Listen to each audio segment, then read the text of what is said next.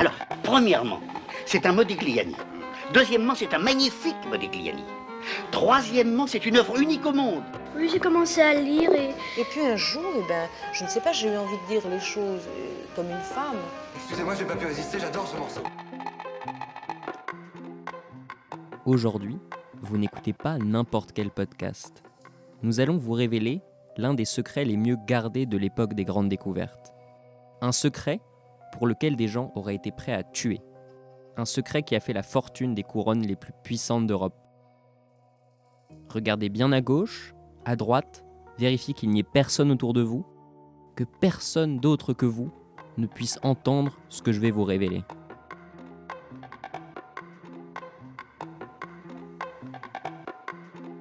Mais si vous n'êtes toujours pas parti, ouvrez bien grand vos oreilles. En film et puis j'ai voulu me rendre compte si c'était vraiment la vérité. Alors quand j'ai vu un film, je lis le livre après pour voir. La question de bonheur, alors parlons-en. Les femmes gagnent moins d'argent que les hommes. Les femmes sont obligées, en plus de l'argent qu'elles gagnent quand elles en gagnent, moins que les hommes, d'assumer un travail à la maison qui est gratuit. Je fais des calculs sur ordinateur. Des calculs Quel genre de calculs J'analyse des séries de chiffres.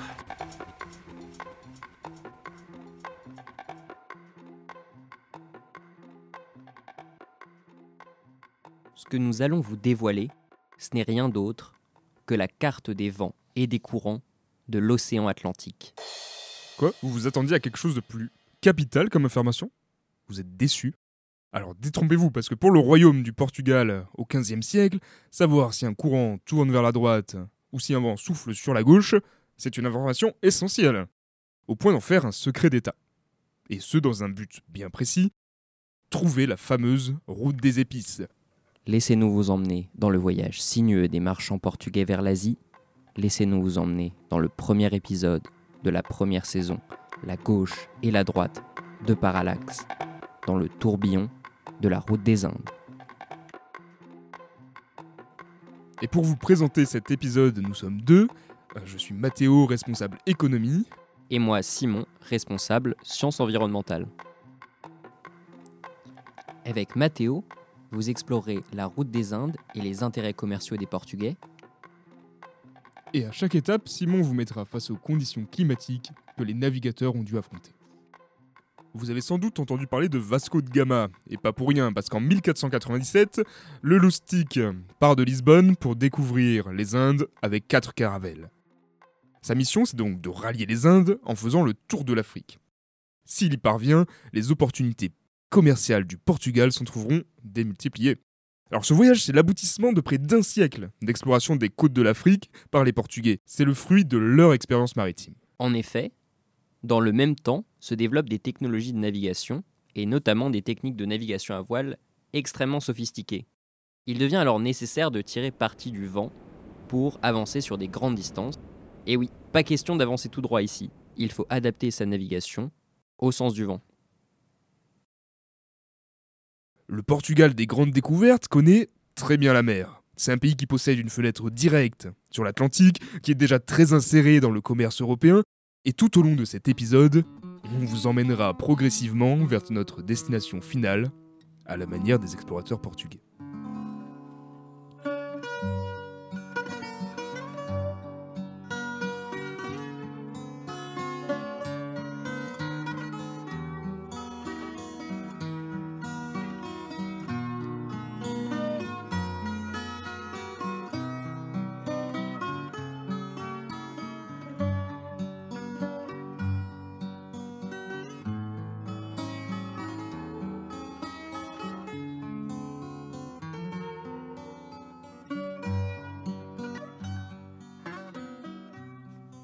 Vous a promis le récit de l'établissement du commerce portugais tout au long du XVe siècle jusqu'au début du XVIe.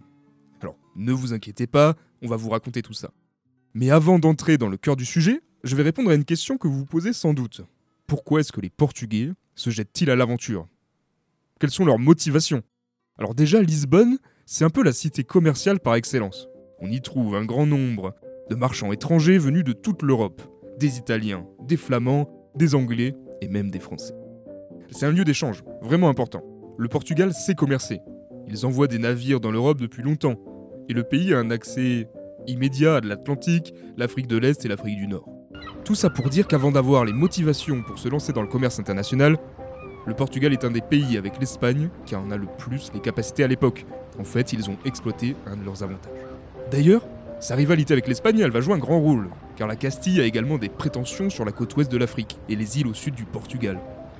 Il s'agit de les devancer pour obtenir les meilleures opportunités commerciales avant eux. Bien avant de se jeter à l'aventure dans l'océan Indien, les Portugais ont commencé par des explorations beaucoup plus modestes, notamment sous l'impulsion d'un personnage assez connu qui s'appelle Henri le Navigateur.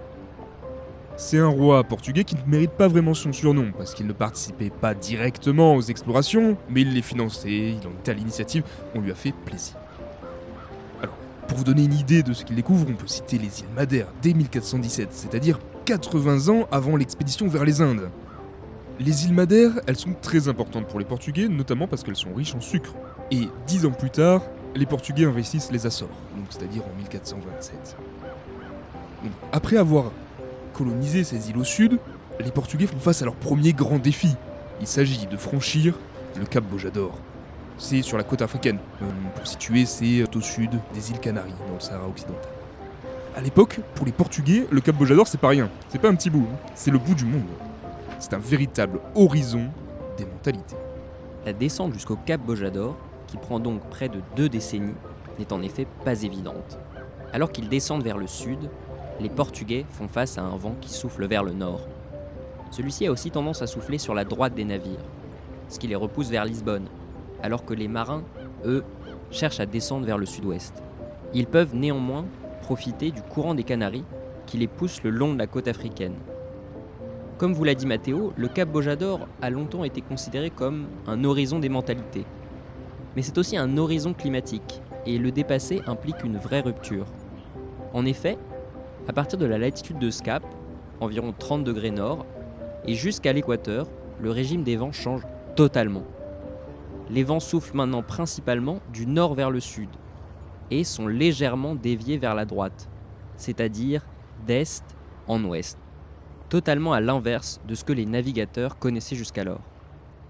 Mais à quoi est dû ce changement brutal? Essayons déjà de comprendre pourquoi les vents vont du nord vers le sud. Pour cela, il faut que je vous explique un peu le système des mouvements de l'air dans l'atmosphère. Accrochez-vous bien, on va tourner dans tous les sens. Au niveau de l'équateur, l'air à la surface de notre planète est chauffé par les rayons du Soleil. Comme vous le savez peut-être, l'air chaud est plus léger que l'air froid. Au niveau de l'équateur, l'air va donc s'élever en altitude. Il est plus léger, il a tendance à monter.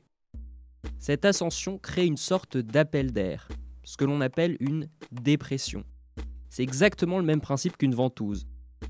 Donc en résumé, on a un appel d'air au niveau de l'équateur qui attire les vents vers cette région. Un véritable aimant à courant d'air, on pourrait dire.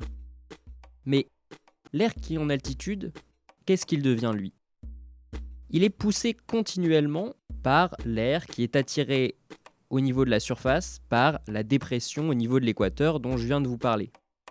Et donc, comme il est poussé par cet air, il va s'échapper, notamment vers des latitudes plus au nord, et donc où il fait plus frais.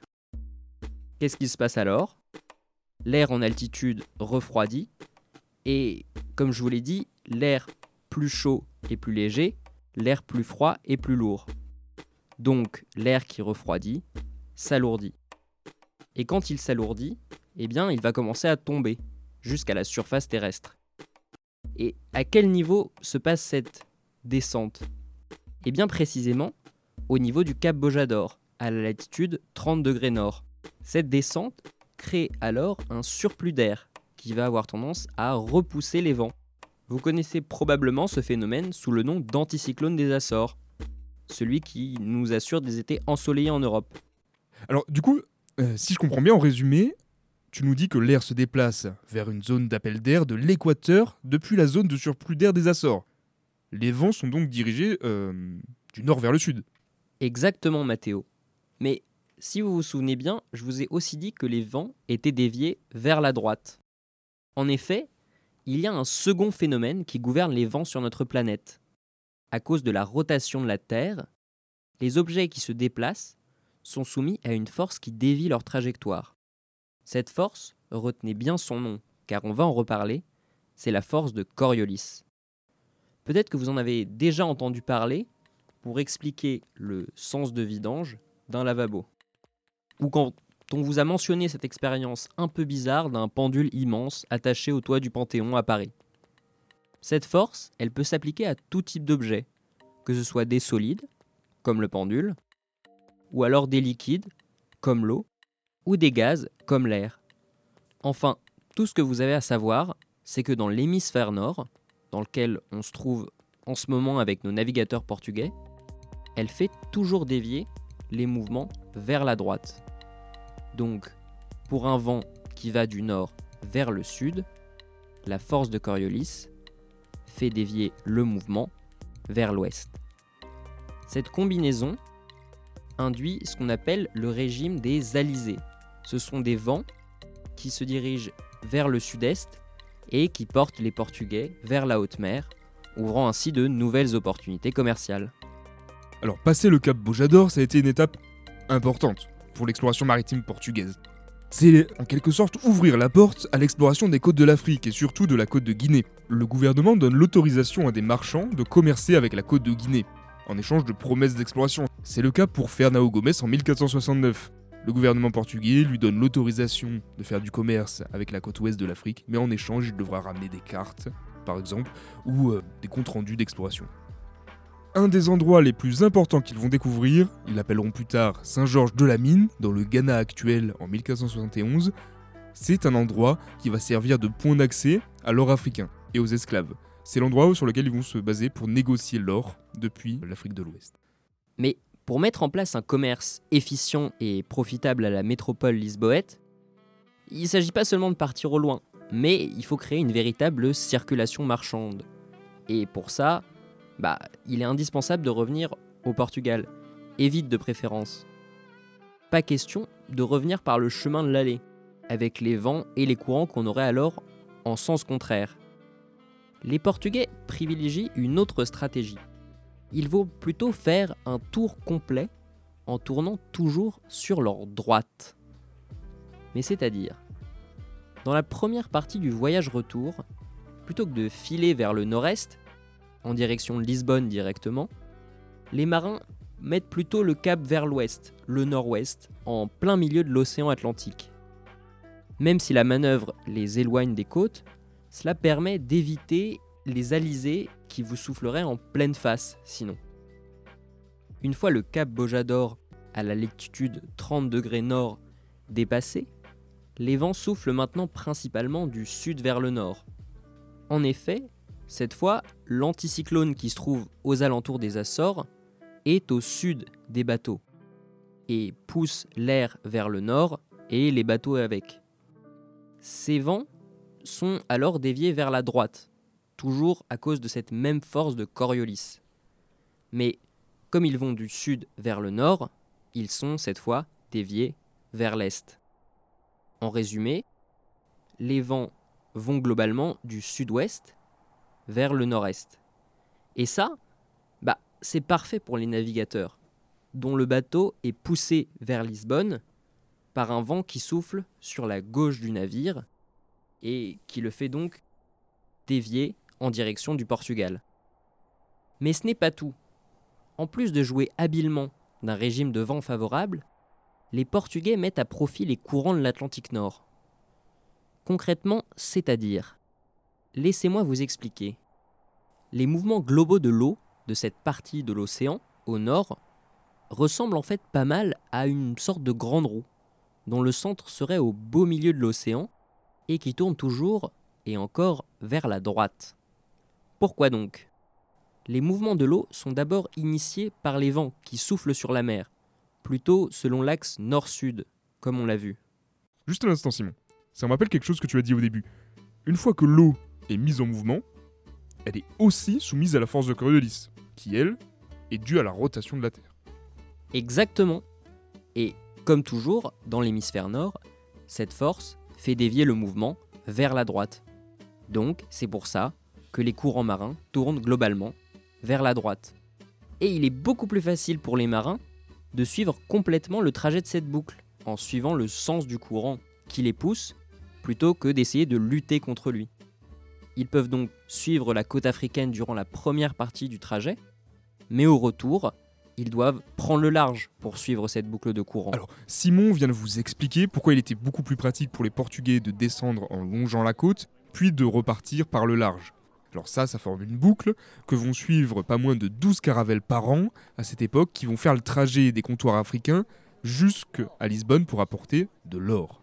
Comme vous pouvez le comprendre, les Portugais investissent des moyens extrêmement lourds pour récupérer cet or. Mais pourquoi est-ce que cet or est si précieux à leurs yeux? C'est l'occasion parfaite, donc pour moi, de sortir de l'histoire économique pour vous parler enfin d'une doctrine économique un peu plus économique. Je le dis beaucoup trop économique. C'est l'occasion parfaite pour moi pour vous parler de mercantilisme. Parce que oui, depuis le début, on a dit que c'était l'histoire économique, mais euh, j'ai un peu l'impression de jouer à l'historien et c'est pas tout à fait mon rôle ici. Donc, on va laisser de côté très légèrement l'histoire économique, même si évidemment c'est toujours lié, pour entrer dans l'histoire de la pensée économique. L'or à cette époque n'intéresse pas uniquement les Portugais. Cet attrait pour les métaux précieux, il est partagé par les pays européens pendant la période des grandes découvertes. On pense à l'époque que plus un pays possède de métaux précieux, plus il est puissant. Donc c'est ça qu'on appelle le mercantilisme, en quelque sorte. Alors évidemment, il y a ici un petit anachronisme, parce que c'est Adam Smith qui va forger le terme mercantilisme au XVIIIe siècle. Comme je vous l'ai dit, les mercantilistes sont persuadés que la bonne santé d'un État, sa puissance, repose sur l'abondance d'or et d'argent. Smith va expliquer plus tard qu'ils se trompent, en fait qu'ils confondent richesse et possession de métaux précieux. Mais en attendant, les mercantilistes vont mettre en place des stratégies pour accomplir leurs objectifs, c'est-à-dire remplir le trésor de métaux précieux. Si votre but, c'est de faire en sorte qu'il y ait le maximum d'or et d'argent dans le pays, une première bonne idée, ça pourrait être de l'empêcher de sortir du pays. Alors pour ça, comment est-ce que vous faites? Vous mettez en place de fortes taxes sur les importations pour éviter en fait que les marchands achètent des marchandises venant de l'extérieur contre de l'or ou de l'argent. C'est donc une politique qui est défavorable au libre-échange. Alors les mercantilistes ont d'autres idées pour amener davantage d'or sur le territoire. Parce qu'une fois que vous l'empêchez de sortir, bah, il faut quand même euh, le faire rentrer. Alors l'idée c'est d'aller le chercher à l'étranger où il est abondant, comme aux Amériques ou en Afrique. Les mercantilistes, bon pas juste au Portugal, hein, enfin, plus largement, ils se divisent quand même sur l'aspect que doit prendre la colonisation. Pour certains, une colonisation de comptoir est préférable parce qu'une colonisation de peuplement ne serait pas rentable. Mais, Mathéo, je suis désolé, mais depuis que tu parles, je t'interromps, hein. mais j'ai une question qui me taraude. Le mercantilisme, c'est de gauche ou c'est de droite? Bon, c'est vrai qu'en tant que responsable économie J'aurais peut-être pu davantage me mouiller sur un sujet droite-gauche que de parler de l'histoire économique des Portugais. C'est vrai. Bon, je l'ai pas fait. Du coup, pour répondre à ta question, mon cher Simon, est-ce que euh, le mercantilisme c'est de gauche ou est-ce que c'est de droite? Ben, Je pense pas que ce soit très pertinent de qualifier une politique aussi vieille, un courant économique aussi vieux, de gauche et droite, parce que les notions de gauche et droite n'étaient pas du tout les mêmes qu'aujourd'hui. Le mercantilisme est d'un côté antilibéral, donc plutôt pas à droite, mais c'est également une sorte de proto-capitalisme, donc euh, plutôt un peu à droite quand même. C'est là qu'on voit les limites de la classification droite-gauche qui n'a pas vraiment de sens à cette époque. Bon, est-ce que au Portugal, on peut parler de mercantilisme? Moi je pense que oui, et d'ailleurs ça se voit parce que au Portugal à cette époque il y a un trait assez fort qu'on attribue ensuite au mercantilisme, c'est-à-dire l'interventionnisme de l'État dans la politique commerciale. Donc si on revient sur notre exemple portugais, les limites étaient extrêmement poreuses entre le commerce du pays et le commerce de la famille royale. On parle même de mercantilisme royal. Et pour l'anecdote, bon, c'était pas très gentil pour le roi du Portugal, mais François Ier qualifiait le roi du Portugal de roi épicier. L'instrument étatique du mercantilisme portugais, ça va être la Fetoria. C'est une institution qui est une maison de commerce ou une banque, administrée par un fétor qui est euh, un fonctionnaire très important. Par exemple, sur la côte de Guinée sont créées la Casa des Guinées et la Casa d'Amina, des fétorias chargés du transfert d'or vers Lisbonne. Alors donc, comme je l'ai dit plus tôt, c'est peut-être un peu tôt pour parler de mercantilisme au Portugal, mais la politique commerciale en vigueur en a de nombreux traits. Évidemment, ce serait un peu grossier de rassembler les politiques commerciales des États européens sous un même terme, et tous ne faisaient pas forcément la confusion entre richesse et accumulation d'or. Alors il existait en fait des variantes du mercantilisme, le bullionisme en Espagne, qui était assez différent des mercantilismes anglais et français par exemple. Les Portugais ont donc exploré la côte de Guinée et descendent toujours plus loin au sud de l'Afrique, et c'est en 1486 que les choses commencent à devenir sérieuses. On donne à Bartholomew Dias deux caravelles. Pas une, pas trois, deux caravelles, pour aller explorer encore plus loin. L'expédition part en 1487 et atteint en fin d'année le point le plus au sud, atteint par un navigateur portugais, c'est-à-dire la côte de la Namibie actuelle. On n'est vraiment pas très loin du cap de Bonne-Espérance, que Bartholomé Diaz finit par franchir avant de revenir à Lisbonne.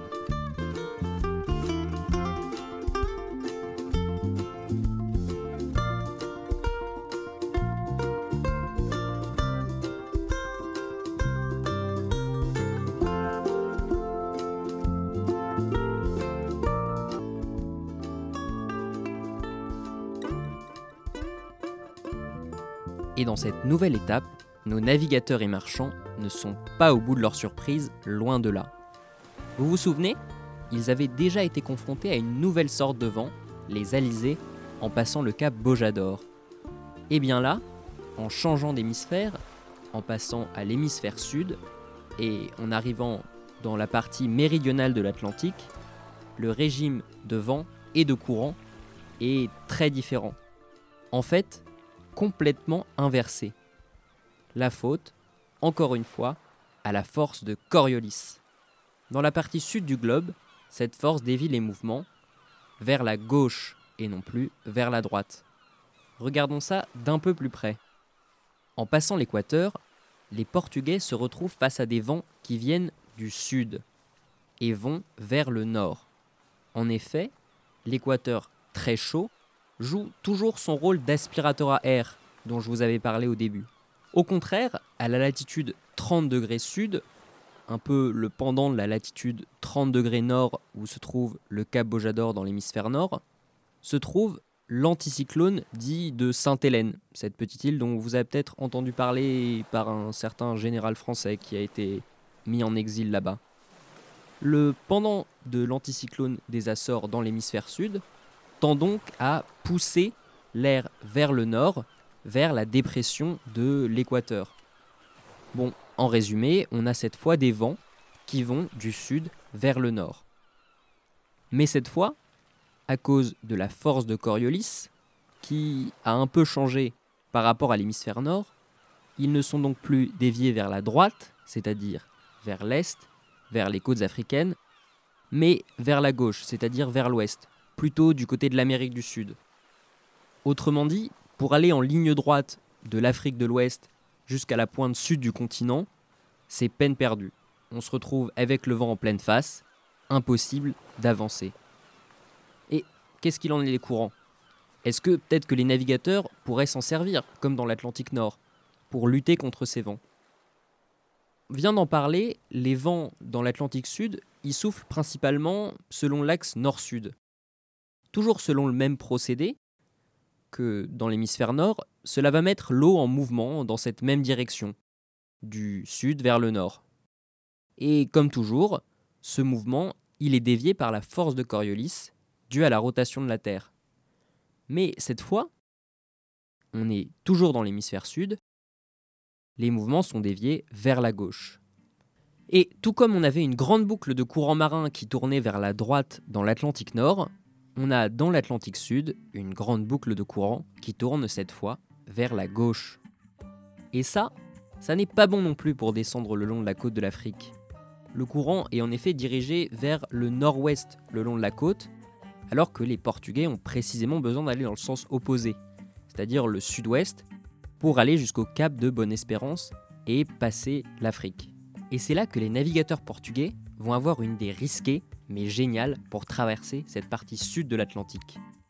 Plutôt que d'essayer d'aller directement vers le sud-est, ils vont faire une large boucle en tournant toujours, cette fois non plus sur leur droite, mais sur leur gauche, ce qui va les amener très à l'ouest, loin des côtes de l'Afrique et plus proche du Brésil, pour finalement repiquer vers la pointe du cap de Bonne-Espérance. Je vous explique le principe de cette route qui peut paraître de prime abord un peu alambiqué. Il profite en fait d'abord de la partie nord de la boucle de courant, qui tourne donc vers la gauche, et des vents qui soufflent dans le même sens, pour aller rapidement au sud-ouest. Une fois qu'ils sont descendus plus au sud, ensuite seulement, ils bifurquent vers l'Afrique, plein est. Et cette fois, en suivant la boucle de courant au sud, qui pousse les navires dans le bon sens. En faisant cette grande volta do mar, comme ils l'appellent, qui suit la boucle de courant, les navires portugais peuvent bien plus facilement parcourir de longues distances en étant portés par les mouvements de l'eau et de l'air, ce qui les amène jusqu'à la pointe de l'Afrique.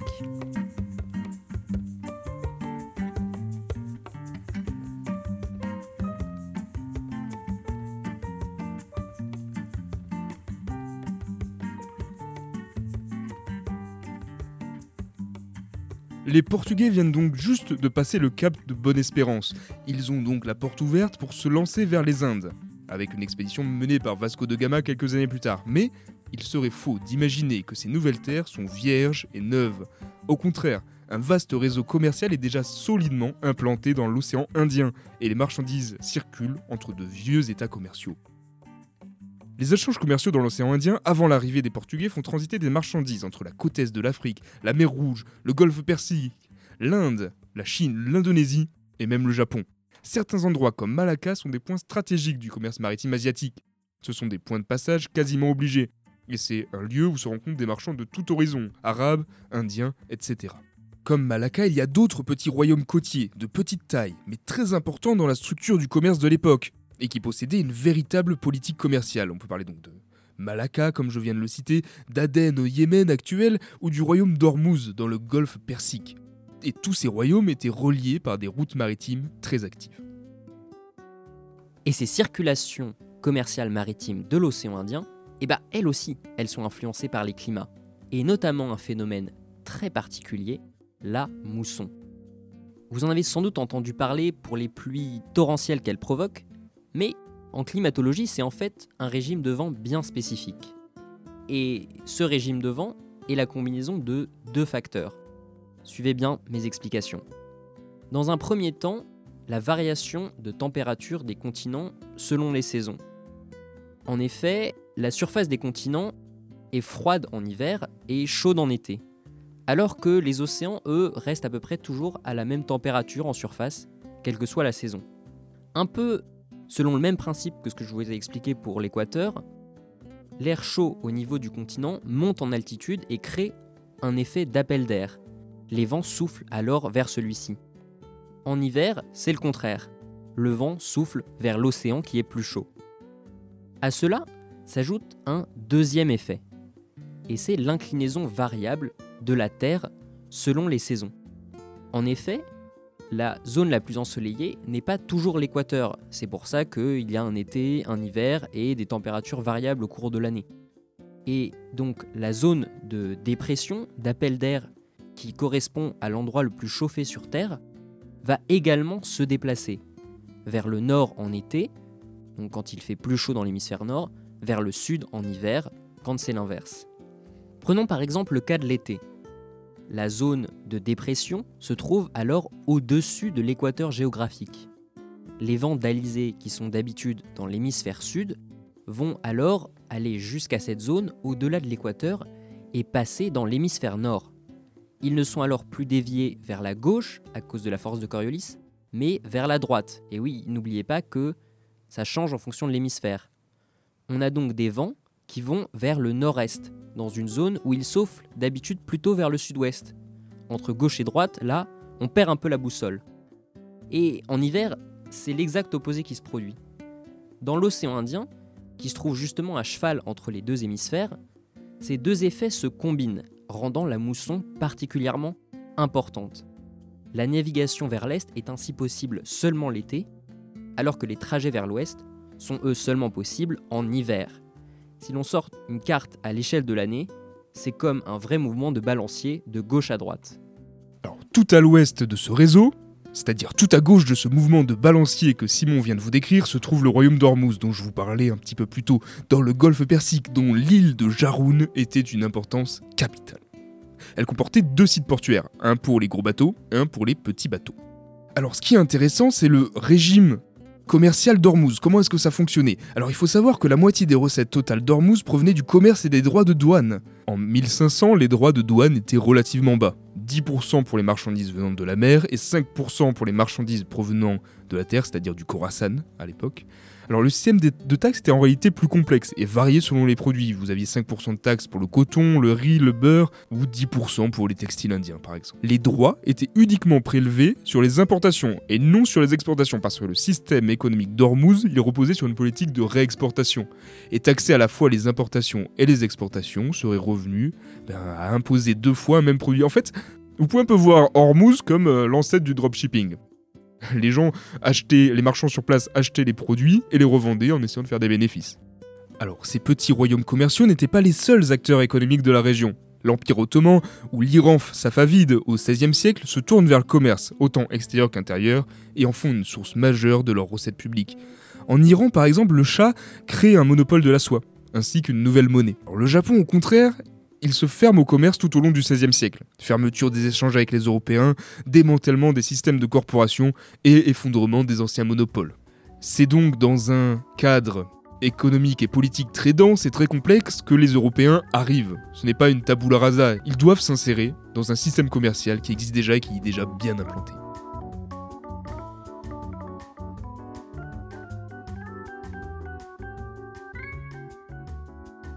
Maintenant, vous savez ce qu'il se passe en Asie du Sud avant que les Portugais n'atteignent les Indes. Et ils n'y sont pas encore. Après un peu moins d'un an de voyage, Vasco de Gama arrive en Asie en 1498 avec quatre caravelles.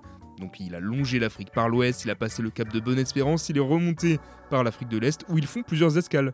L'île du Mozambique où ils entrent en contact pour la première fois avec le réseau commercial de l'Afrique de l'Est, Mombasa, Malindi, d'où ils partent pour Calicut en avril 1498. Alors ce n'est pas une route paisible et tranquille. Sur leur chemin, ils vont rencontrer ce qu'on appelle communément des difficultés, notamment avec les musulmans qui commercent sur ces eaux depuis bien plus longtemps qu'eux. Le souverain de Mombasa ourdit par ailleurs un complot contre Vasco de Gama, ce qui les mène à une bataille rangée contre des navires musulmans. Et d'ailleurs, Mathéo, ce que tu me dis là, ça me fait penser aussi que la force de Coriolis, eh ben, elle a son importance quand il s'agit de bataille navale. Et oui, quand on envoie un boulet de canon, il peut être dévié par cette force, toujours la même. Alors, certes, ça n'est que quelques mètres mm, dans ce cas-là, mais ça peut faire la différence quand il s'agit de couler une caravelle ennemie. Et surtout, cette déviation, bah, elle dépend de l'hémisphère. Dans l'hémisphère sud, le boulet sera dévié vers la gauche, alors qu'il sera dévié vers la droite dans l'hémisphère nord. Il ne faut pas oublier de quel côté de la Terre on est quand on tire sur le sultan de Mombasa.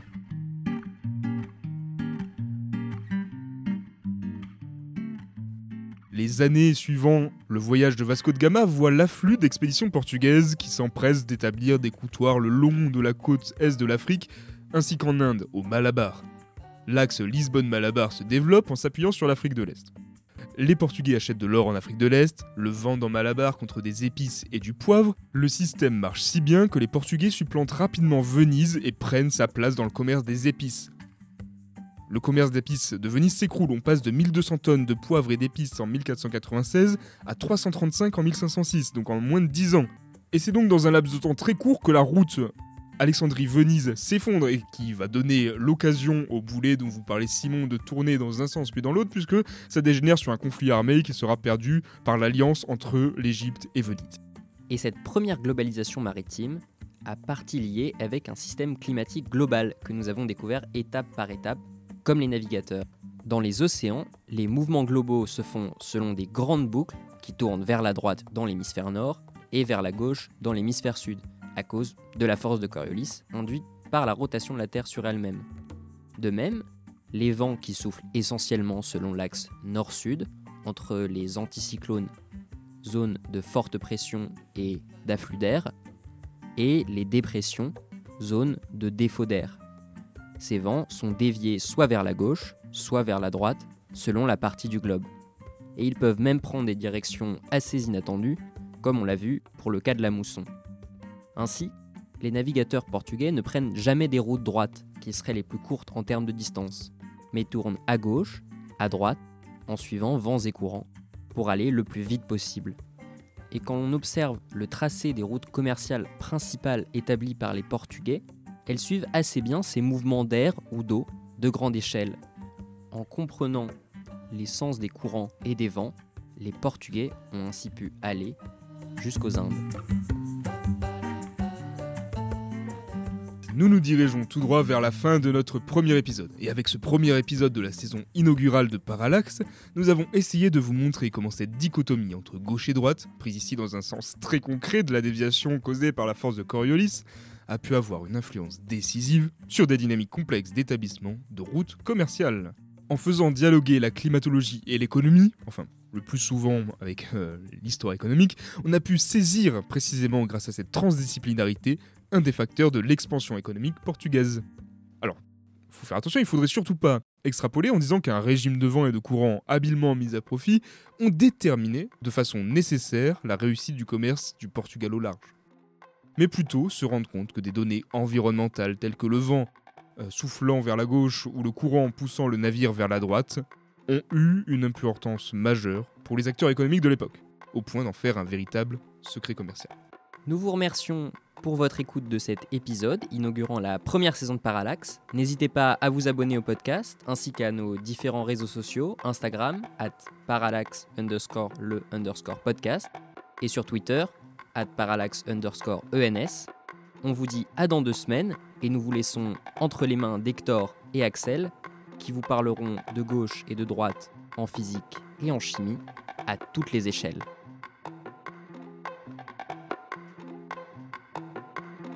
Alors, premièrement, c'est un Modigliani. Deuxièmement, c'est un magnifique Modigliani. Troisièmement, c'est une œuvre unique au monde. J'ai commencé à lire et Et puis un jour, eh ben, je ne sais pas, j'ai eu envie de dire les choses comme Excusez-moi, j'ai pas pu résister, j'adore ce morceau. je l'ai vu en film et puis j'ai voulu me rendre compte si c'était vraiment la vérité. Alors quand j'ai vu un film, je lis le livre après pour voir. La question de bonheur, alors parlons-en, les femmes gagnent moins d'argent que les hommes. Les femmes sont obligées, en plus de l'argent qu'elles gagnent quand elles en gagnent, moins que les hommes, d'assumer un travail à la maison qui est gratuit. Je fais des calculs sur ordinateur. Des calculs Quel genre de calculs J'analyse des séries de chiffres.